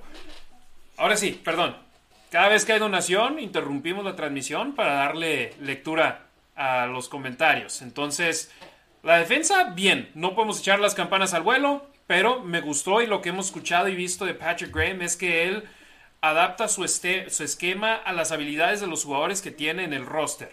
Y no vimos nada espectacular en cuanto a presión de la línea defensiva, pero no lo, esperábamos. Chandler Jones fuera de acción, Max Crosby fuera de acción, eh, los linebackers titulares fuera de acción. Devine Diablo vio poquita actividad en el partido también y lamentablemente no ha entrenado desde el juego, pero si no está al 100, no me gustaría verlo en el emparrillado y arriesgar algo potencialmente más eh, grande que pueda afectarlo por el resto de la campaña. Pero prometedor, lo visto en el emparrillado. Ahora hay tres opciones más de poder ver a los Raiders en actividad comenzando este domingo. Eh, antes de entrar de lleno ya, y en sí, pues qué tanta previa podemos hablar de un juego pretemporada donde no sabemos quién va a jugar o, no, pero por lo pronto contentos. Sí, sí, la verdad es. Dale. Gracias. Eh, ahí va mi. Voy a aplicar mi derecho de réplica con respecto a lo de Bradley y, lo que no me gustaba. Lo que no me gustó fue cómo le jugó a Kansas. No, o sea, sinceramente, cuando toda la liga le juega un cover 2, que él de haya jugado un cover 3 que le permitió meterle como, no me acuerdo cuántas yardas, más de 500 yardas, si no me equivoco, en dos partidos. Eso fue lo que no me gustó. Me Casi gustó 100 puntos. Sí, me gustó mucho lo que, cómo adaptó a la defensa. Digo, por algo, Hobbs brilló, ¿no? Por algo Crosby hizo lo que hizo. Eh, Perryman no se vio tan mal, ¿no? Este, no sé. Eh, en general, Casey Hayward también por ahí, o sea, fueron, fueron muchas cosas que, que que ayudó a sacar la chamba de alguna forma y que sí lo hizo, sí lo hizo bien, lo hizo muy sencillo, lo hizo tan sencillo que pues los jugadores pudieron hacer su mejor trabajo, ¿no? De alguna forma. Entonces, ahora con lo de Graham y su nuevo sistema defensivo, pues obviamente es, no hay que echar las campanas al vuelo, como dice Harry. Eh, híjole, y con todas las variantes que hay ahora, eh, tienen que hacer lo posible para que lo mismo de siempre, ¿no? Tener mucha comunicación, saber el lugar de cada quien y, eso, ¿no? O sea, aprovechar tus habilidades físicas que te pongan en, en, los spots donde debes de estar para que, pues, no sé, generes eh, mejores tacleadas o mejores coberturas y eh, vuelva a lo mismo, ¿no? Tener mucha comunicación. Entonces, me gustó igual, me gustó la defensiva, la vi sólida, la defensiva que no es la titular, la, la vi sólida contra una ofensiva que no era titular tampoco, ¿no? Entonces, eh, guardando las respectivas distancias, creo que, creo que estuvo bien. Y pues, no sé, eh, la secundaria igual de los Raiders, a ver qué, qué sorpresas nos, nos depara, pero creo que, creo que va bien, ¿no? Sin más, creo que ahí va la defensiva. Sí, con lo de Gus Bradley era lo que sabíamos, era una defensa con un piso alto, pero también no tenía un techo alto, no había las expectativas de tener una defensa top 10, top 15 en, la liga. Entonces, eh, simplemente no dejes que nos maten como nos estuvieron matando en el 2020 con cada equipo anotando, mm, o bueno, más de la mitad de los equipos a los cuales te enfrentaste anotándote más de 30 puntos. Era limítalos a 20, 25 y ojalá la ofensiva pueda anotarte más de eso. Ya sobre el final de la campaña hubo buenas actuaciones donde hicieron una labor más que decente contra varios equipos, pero quieres una constancia, una continuidad. Y es algo con Patrick Graham, lo que se habla, un techo alto. O sea, hay la oportunidad de que esta defensa acabe haciendo un buen papel, hablando de un potencial top 10, pero la situación es, es el potencial. Ahora hay que convertirlo en realidad y ver si los jugadores que tienes pueden hacerlo. ¿Quieren hablar de la situación de Josh Jacobs? Hablamos un poco de ella hace, hace rato, pero el coach Josh McDaniels declaró no tienen interés, no tienen deseo de cambiarlo de equipo y que lo utilizaron en el partido porque esa era la, intención del equipo, tenerlo sobre el campo y en sí utilizaron a todos los corredores, a excepción de Brandon Bolden. Sí, no, yo creo que no hay nada que agregar. En ese momento se le preguntó a, a McDaniels. Me encantó la razón. Y sí, dijo, pues es que no puedo entrenar tacleos durante la pretemporada y aquí sí es, pues, la mejor manera de, de, jugar, de aprender, de entrenar. La seguridad del balón fue la razón por la que Josh McDaniels dijo que envió al campo a Josh Jacobs y a los demás corredores. Sinceramente, yo no fue la primera cosa que pensé. Ricardo, tú cuando lo viste sobre el emparrillado, ¿te viste sorprendido? ¿Y creíste lo están haciendo porque lo quieren cambiar de equipo? No, sinceramente no. Te voy, siendo honesto, lo que me preocupa es que se fuera a lastimar. Nada más, ¿no? O sea, no, no, nada con respecto a los rumores. Yo de verdad no quería que jugara ningún titular porque creo que lo dijimos en el programa pasado, como que ese campo tiene tiene una, no sé si una maldición o algo así. Creo que afortunadamente nadie salió lastimado en este partido. Nadie así como de, bueno, nadie, ¿no? Que es lo importante. Y era lo que me preocupaba nada más, que, que, no quería que para mí el que está proyectado como el corredor titular, que estuviera arrancando en el primer partido de temporada, ¿no? Y que jugara, pues, no sé, más de cinco snaps. Entonces, eh, eso era lo que me preocupaba, sinceramente. Ya después, obviamente, también me, me, tranquilizó, pues, lo que dijo McDaniels, ¿no? Que definitivamente no estaba buscando como exponerlo de esa forma para, pues, para comprarlo o para venderlo. Entonces, este, ya con eso, con eso me quedo, pero lo único que me preocupaba es que se fuera a lastimar. Claro, era la gran preocupación de todos y te digo, había de todo. Yo leí de todo en las redes sociales. ¿Qué están pensando usando a su corredor titular en la pretemporada? Y luego no, lo quieren cambiar de equipo. Y no, no tiene la confianza de Josh McDaniels. Y el problema es que la raza empieza a especular de gran manera y empieza a meterse ideas. Yo simplemente digo, dejen que pase el tiempo y que la pretemporada suceda. Aunque pues ahora con las redes sociales todos tenemos una voz. Entonces ahí está. Hay cosas buenas, hay cosas malas y pues simplemente hay que aceptarlas todas. Brandon Parker se lesionó en ese partido, no ha vuelto a entrenar desde entonces. Hubo alguien en Twitter que puso que sufrió una lesión que lo dejará fuera el resto de la temporada y que los Raiders lo habían puesto en la lista IR. A mí me llegan los correos sobre las transacciones que hacen los malosos y aún no ha sido puesto en la lista IR. Bueno, no digo aún, no ha sido puesto en la lista IR. No sé si sucederá o no, pero al momento eso no ha pasado. Viene la fecha de recorte, cinco jugadores tendrán que dejar a los Raiders el lunes o martes, esa fecha límite para bajar el roster de 90 a 85, eh, poniendo a, a Brandon Parker potencialmente en la lista IR. Sería uno de esos jugadores que ya te quita un cupo en el, en el roster, pero siendo liniero ofensivo, los Raiders seguramente van a traer a otro jugador de esa posición. Parker leía gente diciendo que ya lo querían fuera del equipo. Si lo acaban perdiendo los Raiders para el resto de la temporada, Demian, ¿qué tan grande sería esa pérdida para los malosos? Yo creo que ahorita es significativa. Eh, Parker te ha sacado la chamba en las últimas dos, tres temporadas, que no necesariamente es como quisiéramos, sí, es una realidad, pero ha sacado la chamba. Eh, ahorita, pues no sé, Tú estuviste en, la práctica de hoy. Eh, Monford está teniendo más juego. Yo cuando publiqué que Parker estaba lesionado, puse, puse oportunidad para Monford. Y a Monford eh, se le entrevistó y decía, y tiene razón, he entrenado con, con talento o contra talento NFL ya varios años. Chase Young, Bosa, y dice, y los jóvenes que vienen también van a, van a estar eh, el próximo año en el draft, en los boards de mucha gente diciendo que es talento de primera ronda. Exacto, entonces pues tiene algo de experiencia, me gustó Mumford, no sé, digo, creemos, creemos por los errores que vemos de Parker que es fácil deshacerse de él y, suplantarlo, pero no es tan fácil. Tan, es así que no ha sido suplantado, que ha, ha seguido en el equipo y llega un staff de coach nuevo y lo vuelven a contratar. No, hay gente. El talento de un top tackle y a un swing tackle hay un, hay un mundo de diferencia. hay un gap, hay un hueco entre esa posición del titular y el suplente. Eh, Ricardo, ¿tú crees que les va a doler la ausencia de Brandon Parker a los Raiders? Sobre todo tienen un partido en dos noches. Sí, bueno, tres noches, eh, perdón. Más que nada, eh, no precisamente para este partido, sino para lo que se podría venir a lo largo de la temporada, ¿no? El entrar en ritmo, el estar, te digo, justamente si no se ha definido los cinco titulares de la línea ofensiva, pues tienes que estar ahí.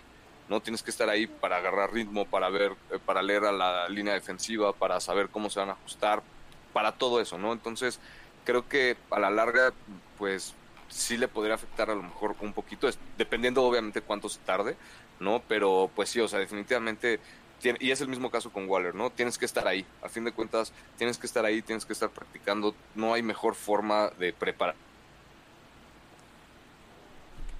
¿no? Pero, eh, o sea, eh, fue un pequeño paréntesis, pero pues sí, creo que, creo que sí le puede, no le, definitivamente no le va a ayudar nada a él y sí le podría afectar un poquito a los Raiders, ¿no? Dependiendo cuánto tiempo quede fuera, porque vuelvo a lo mismo, tienes que estar ahí y estar practicando y, y, tener esa comunicación tan importante de pretemporada con, y más si estás aprendiendo un sistema ofensivo nuevo, ¿no? Entonces, por todo eso creo que, creo que un poco. Ahora yo lo que tengo que decir, he visto a Raza en redes sociales festejando que Parker no esté en estos momentos. Y eso me parece, para empezar, de muy mal gusto. Pero también, eso significa que ahora los Raiders no solamente tienen que buscar a ese tackle derecho titular que ustedes quieren que firmen, sino potencialmente tienen que buscar a un tackle swing suplente. Entonces, ojo con eso. Ahora hay que gastar lana en dos dineros ofensivos, a excepción de que Taylor Mumford acabe sorprendiendo a propios y extraños y, haga ver súper mal a todos los equipos de la NFL que no lo eligieron en las primeras seis rondas y también en la séptima ronda y ver a los Raiders ver como magos, como genios al elegirlo en la séptima ronda. Normalmente un liniero ofensivo de séptima ronda no está viendo acción temprano en su carrera. Esperemos si Taylor Mumford sea la excepción por una buena razón, no simplemente porque es el único que queda. Entonces hay que mantener eso, eso en la mira Raider Nation de que si el caso es de que Brandon Parker no puede jugar el resto de la temporada, si ese es el caso, que no está confirmado al momento, entonces los Raiders tienen otro hueco que llenar. Demian, ¿tú quieres hablar sobre la entrevista de Darren Waller con eh, Will Compton de Bussin' with the Boys en Barstool Sports? No, pues creo que ya dije lo más importante, eh, o lo que me brincó más, fue eh, el mejor ala cerrada joven, eh, que hay un plan para él con la ofensiva de McDaniels. En la eh, zona roja. Comentó, en la zona roja. También comentó que habló acerca de su relación con Derek Carr. Spoiler alert. sí, esa parte sí la oí. y que se pueden gritar dentro del campo y fuera del campo son buenos amigos y hay respeto mutuo. Me acuerdo que ah, el año pasado o hace dos años decían que Waller había dicho que no iba a jugar con Carr. ¿Se acuerdan? Sí, el año pasado, en la temporada 2021. Este, sí. ¿Qué más? No, básicamente eso, obviamente habló de su proceso, habló de Amir Abdullah. Eh, mucho fue de del proceso que tiene Amir Abdullah, de su crecimiento personal y cómo puede compaginar con Darren Waller, pero también habló de su preparación física, que al terminar eh, los entrenamientos hace cosas especiales y que, y que se está viendo bien dentro del campo. No sé, ¿tú nos quieres platicar algo? Que por cierto, sí, pues estuve mensajeando con ustedes durante el entrenamiento. Amir Abdullah. no sé qué puedas decir. No, esa parte sí, sí puedo decir. Hubo una porción del entrenamiento donde Amir Abdullah estuvo corriendo con los titulares y hubo una parte del entrenamiento donde Josh Jacobs estuvo corriendo con los suplentes. Entonces, definitivamente llamó la atención y ahí eh, yo estaba platicando con Jesse Merrick del canal 3 de NBC acá en Las Vegas y le dije, hey, Jacobs está con los suplentes. Y luego alcancé a escuchar a Benny que estaba con Q y dijeron, hey, ¿es Jacobs with the twos? ¿Es Jacobs con los dos? Y digo, sí, definitivamente es. Y luego más tarde Amir Abdullah, que ha llenado ojos, ¿eh? Acá en los entrenamientos se ha visto bien y al principio yo simplemente lo atribuía a que es el campo de entrenamiento y no quieres tener en el campo a jugadores como eh, Josh Jacobs, Kenyon Drake, Brandon Bolden corriendo en drills 11 contra 11, 7 contra 7, quieres limitar ese contacto de tus corredores, pero ahora ya los vimos en los partidos de pretemporada y Amir Abdullah se ha visto bien en los entrenamientos. Y yo sinceramente veía a jugadores como Abdullah, como White, eh, como, perdón, Walter, no Samir White, Walter, que decía, ellos simplemente los tienen ahí en la pretemporada y para que les den cheques en, esos, en esas semanas. Yo, sinceramente, ahora no sé qué creer porque Amir se ha visto bien. En el partido, sí, dos acarreos, siete yardas, nada espectacular. Pero en los entrenamientos se ha visto bien, los coches hablan bien de él, sus compañeros hablan bien de él y hay que mantenerlo en la mira. Ojo, yo sabes dónde lo que más he escuchado o me ha hecho ruido de Abdullah es que estuvo regresando patadas.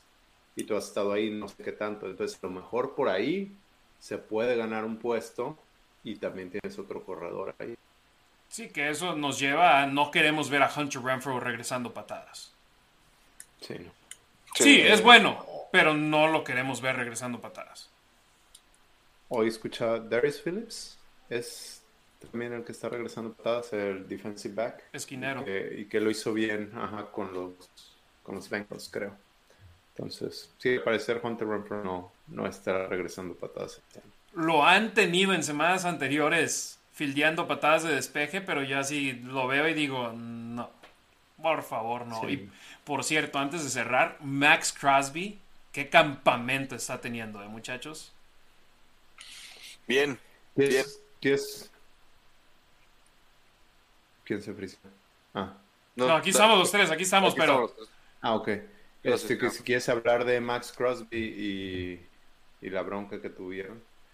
Sí, hubo ahí una pequeña, pequeña confrontación. Dylan Parham y Max Crosby fueron los primeros dos en hacerlo y luego ya hubo empujones y de todo. Simplemente Crosby a veces saca de quicio a la línea ofensiva porque no toma un snap a 70%. Está en el campo y va al 100 y dice Carr que a él le encanta eso, le encanta esa competencia y hay muchas ocasiones que me ha tocado ver donde, por ejemplo, y hablo de un caso específico, Q eh, el director de programación de Raider Nation Radio, que también es eh, conductor de un programa de tres horas en la estación todos los días. Eh, y tiene su podcast diario de Raiders. Exacto. hizo una publicación en Twitter diciendo qué recepción tan más espectacular de eh, Devante Adams sobre Nate Hobbs. Y yo dije, sí, la recepción estuvo fregoncísima, estuvo muy padre. Llenó, todo el mundo habló de ella. En un partido no hubiese pasado. Porque Max Crosby había tocado a Derek Carr dos segundos antes. Ok. Y Crosby sabe el límite, donde nada más llega y ahí como que acerca la mano, pero no hace por un contacto de batear el balón o de derribar al mariscal de campo. Simplemente sabe, me le acerco y grito, sack, captura. Te hubiese capturado en acción real si no fueses Derek Carr. Entonces, eh, eh, eso, es lo, eso es lo peligroso, ¿no? De, la línea ofensiva. O sea, que alguien con el talento de Max Crosby, pues te puede llegar al coreback en dos segundos, ¿no? Entonces. O bueno, no dije que, le llegó en dos segundos, llegó dos segundos antes del pase que. Sí, sí, sí. Es un decir, es un decir, ¿no? Que te puede llegar muy rápido, pues, al coreback. Entonces, pues ahí obviamente Derek Carr se va a tener que deshacer más rápido del balón. Esa es la ventaja que te va a tener, que te va a dar Davante Adams si está en el campo. ¿no? Y tener a Hunter Renfro y tener a Waller, ¿no? O sea, de entrada es que puedes hacerlo, lo vas a poder hacer más rápido, lo vas a tener que hacer más rápido porque tu línea ofensiva no es la mejor. Y si en algo se especializa de alguna forma, por ejemplo, Davante Adams es en los releases, si le están jugando un cover eh, personal, ¿no? O las trayectorias, las pequeñas como burbujas o los rápidos dentro, ¿no? Entonces, esa es la ventaja que te aporta el tener este tipo de jugador y pues las desventajas de tener una línea ofensiva como, como la que tienen los Raiders, pero la ventaja de tener un jugador defensivo como es Max Crosby también, ¿no? Entonces, este, pues creo que les ayuda obviamente muchísimo y pues sí entiendo la frustración de la línea ofensiva porque pues están jugando su chamba y si hay alguien que te está haciendo quedar mal, ¿no? Porque está haciendo mejor su chamba, como en este caso Max Crosby, pues obviamente tienes que no sé, tienes que ponerte las pilas y pues en algún momento te vas a enfadar con, con alguien que te está haciendo quedar mal, ¿no? De alguna forma. No, y es muy pesado. Eh, a mí no me gustaba entrenar a medias, porque mi medias era menos o más que no lo puedes medias medir. del otro. Ajá, y en cambio ya, pues, si es en vivo, ok, es en vivo, y es tu todo contra mi todo y ya. Y si me ganas, pues me ganas, pero si estoy a medias y luego llegas y vienes tú más fuerte, espérate. Exacto. Eh, 817 suscriptores tenemos al momento en YouTube. Únanse a la familia, youtube.com diagonal La Nación Raiders. Si no nos siguen en Facebook, Twitter, en Instagram, ¿qué están esperando? Arroba La Nación Raider. Hoy publiqué un video eh, hablando sobre los acontecimientos de la semana, de los cuales ya hemos hablado aquí, nada más nos falta uno, pero hablamos de la situación de Josh Jacobs, de la situación de Brandon Parker y hablé también sobre lo que he visto en los entrenamientos de ese duelo entre Davante Adams y Nate Hobbs. Derek Carr habló al respecto durante su conferencia de prensa diciendo que Nate Hobbs está pidiendo ir en el uno a uno contra Davante Adams, quiere ese reto, uh -huh. quiere ese nivel de complicación en el emparrillado de no estar cómodo. Y eso le gusta a Derek Carr. Y muchachos sí hoy hubo la mayoría de las batallas entre Derek Carr y Devante Adams las ganó Devante Adams. También hubo no, uno a uno entre esquineros y receptores más temprano en el entrenamiento que era Devante Adams contra Mick Robertson. Y Devante Adams era el primero en ir con Mick Robertson y le decía hey tranquilo siga haciendo lo tuyo, porque también le ganó la gran mayoría a Mick Robertson, pero creo Davante Adams gana la gran mayoría de los retos a cualquier esquinero sin importar el nivel que tienen en el emparrillado. Nate Hobbs puede convertirse en una en más que simplemente tu esquinero slot y tu esquinero interior puede acabar ganándose un puesto por fuera si es que recibe la oportunidad. Fue lo que sucedió el año pasado. Recibió una oportunidad, la aprovechó durante la pretemporada y no, y no la soltó. Y ahora sigue creciendo y sigue haciendo un buen papel. Nate Hobbs, muchachos, la esperanza en él está más alta que nunca. Ojalá. Ojalá, ojalá que siga por, por ese buen camino. Este, igual, o sea, aprovechando que es alguien joven, que no fue un pick, obviamente, de, de McDaniels, pero que, que, que, que, puede retomar esa nueva defensiva o esa nueva ideología. No, no está tan, tan, tan dañado con, porque no ha jugado en la NFL más que el año pasado, ¿no? Entonces, creo que puede aprovechar mucho esta parte de tener un nuevo sistema defensivo y que lo pueden explotar, pues, muchísimo más. Entonces, este, pues qué bueno, qué bueno que se quiere estar preparando contra para que a mí es el mejor receptor de la NFL, ¿no? Entonces, eso habla obviamente muy bien de, de, de, Hobbs y pues sí, yo también lo aprovecharía, ¿no? O sea, si puede ser el uno contra uno contra el mejor receptor de la NFL, pues lo voy a hacer diez mil veces para mejorar, ¿no? Entonces, este, pues bien, que esa, esa es otra ventaja de tener a Davante Adams, ¿no? De alguna forma te está coachando también a los defensivos, entonces, este, pues bien. Ojo, además es importante porque Trayvon Mullen, Rocket Sin y alguien más, Everett. Eh, Anthony Everett. Este, yeah. Eh, están en año de contrato. Entonces, Raiders no va a poder extender a los tres.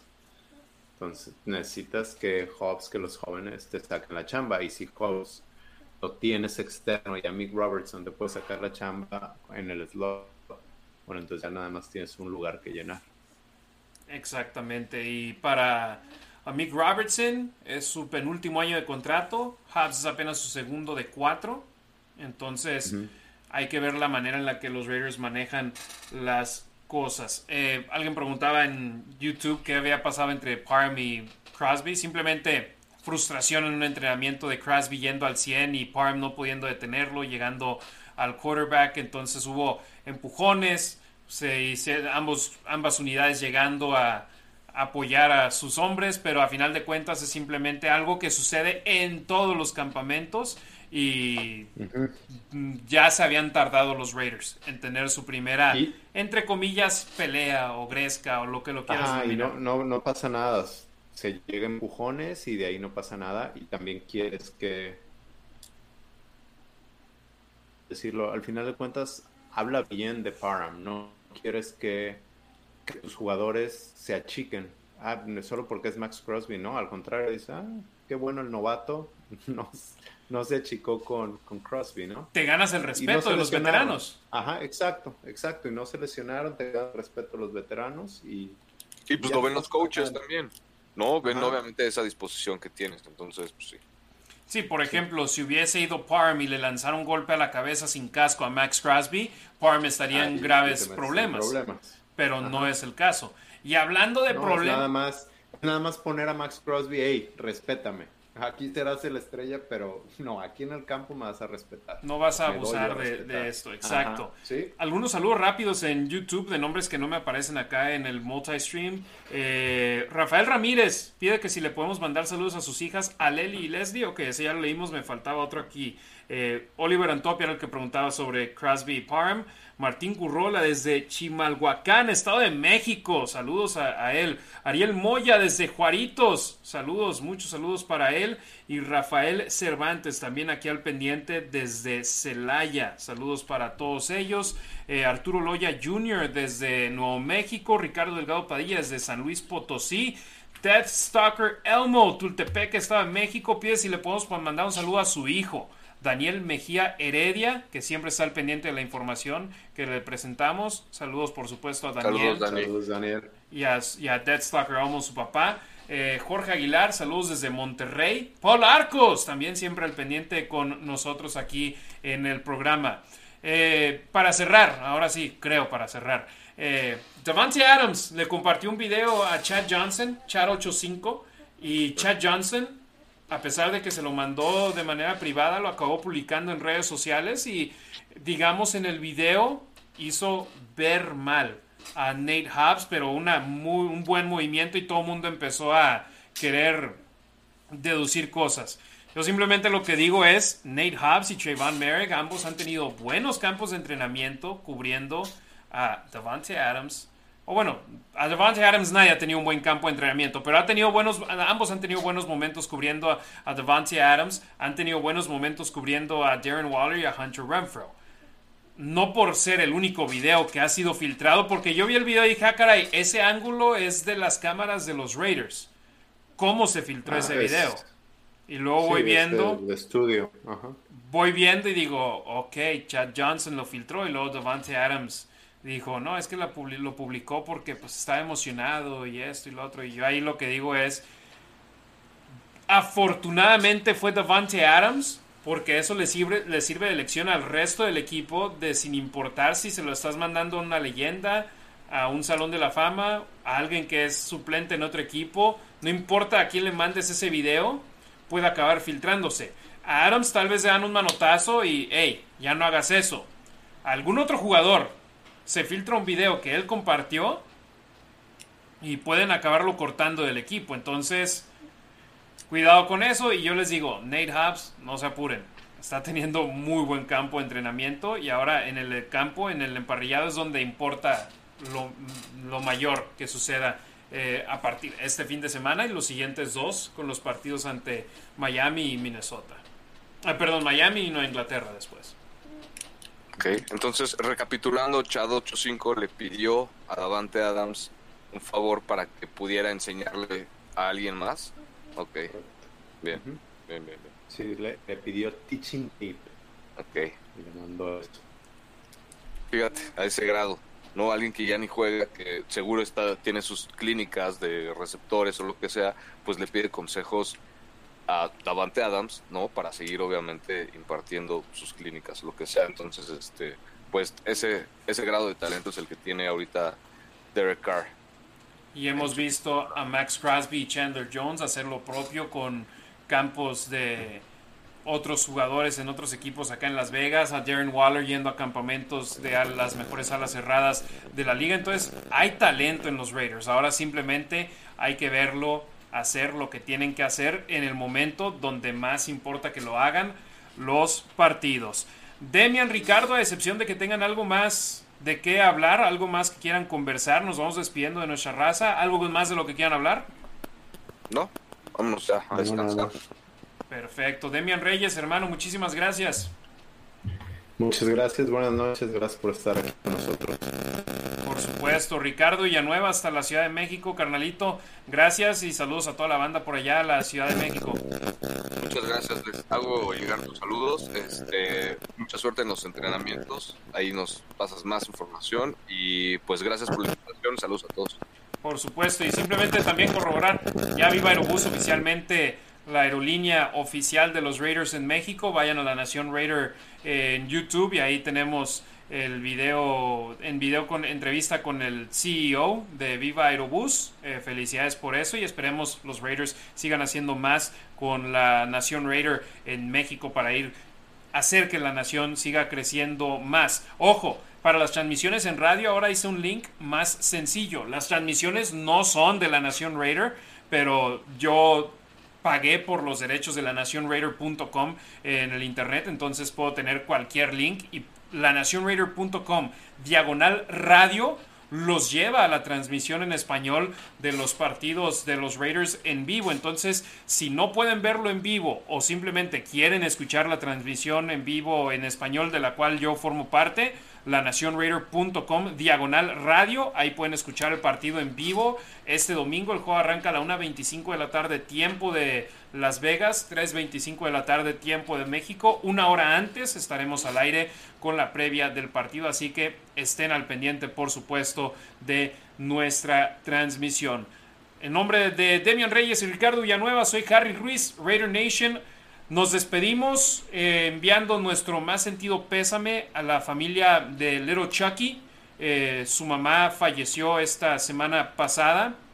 Eh, mañana se cumplen se cumple una semana de su sensible fallecimiento. Selvia, que tuvo un gustazo de conocerlo, una gran persona que todo mundo en la Nación Raider tiene solamente cosas positivas que decir de ella. Lamentablemente eh, perdió su batalla con, con, el cáncer, así que le mandamos nuestro más sentido pésame, nuestras condolencias, nuestras oraciones a Little Chucky, a su papá, a toda su familia. Sabemos que son momentos difíciles y Nación Raiders simplemente hay que darle unirnos como la familia que somos y mandar nuestras oraciones y nuestros pensamientos para esta familia que sin duda alguna perdieron a una gran persona y hombre, yo fui amigo de ella en Facebook por un año y su hijo era su adoración, era lo llevaba a conciertos y lo disfrazaba de de los Bookies, de Manal, concierto al que iba, siempre lo disfrazaba y lo traía. Y obviamente, por ejemplo, al juego de México, Estados Unidos, a final de la Copa Oro,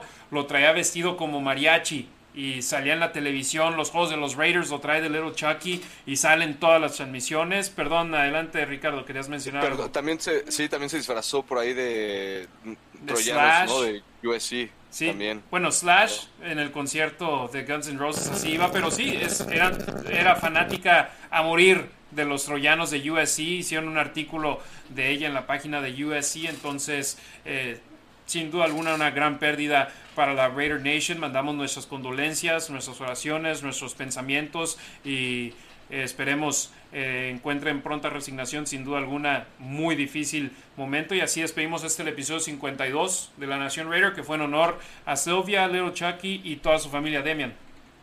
Sí, yo también tuve la oportunidad de conocerla el 5 de noviembre cuando jugaron contra Washington en Las Vegas y también mis respetos, la señora. No tenía idea, no, no sabía la noticia. ¿Tú por qué? porque no tienes face, Demian, perdón que te haya interrumpido, pero yo, yo, no, yo no, tuve el honor ni el placer de conocerla, pero tengo mucha gente de, los Raiders, ¿no? En, Facebook, y sí veía, o sea, todas las, pues las notas, ¿no? De las condolencias de muchísima gente de los Raiders, por eso yo me enteré. ¿No? O sea, te digo, la verdad es que ni la conocía, pero sí de reconocer, es de reconocer el, el apoyo que se vio, al menos que, que, se vio en redes sociales, ¿no? En Facebook, la verdad es que por eso te decía de las de las fotos de, de Luchoki, ¿no? Porque sí vi todo eso y este, híjole, se me pone la piel chinita, qué, qué desafortunada situación, pero este, pues sí, les mandamos un abrazo a todos. Por supuesto, Raider Nation, ahí envíen sus, sus condolencias, sus mensajes positivos de Chucky. Eh, we got you. We love you. And we love your family. Uh, rest in peace, in peace, Sylvia. We love you a lot nuestros más sentidos condolencias y eh, este ha sido el episodio 52 de La Nación Raider. Gracias Raider Nation por sintonizarnos.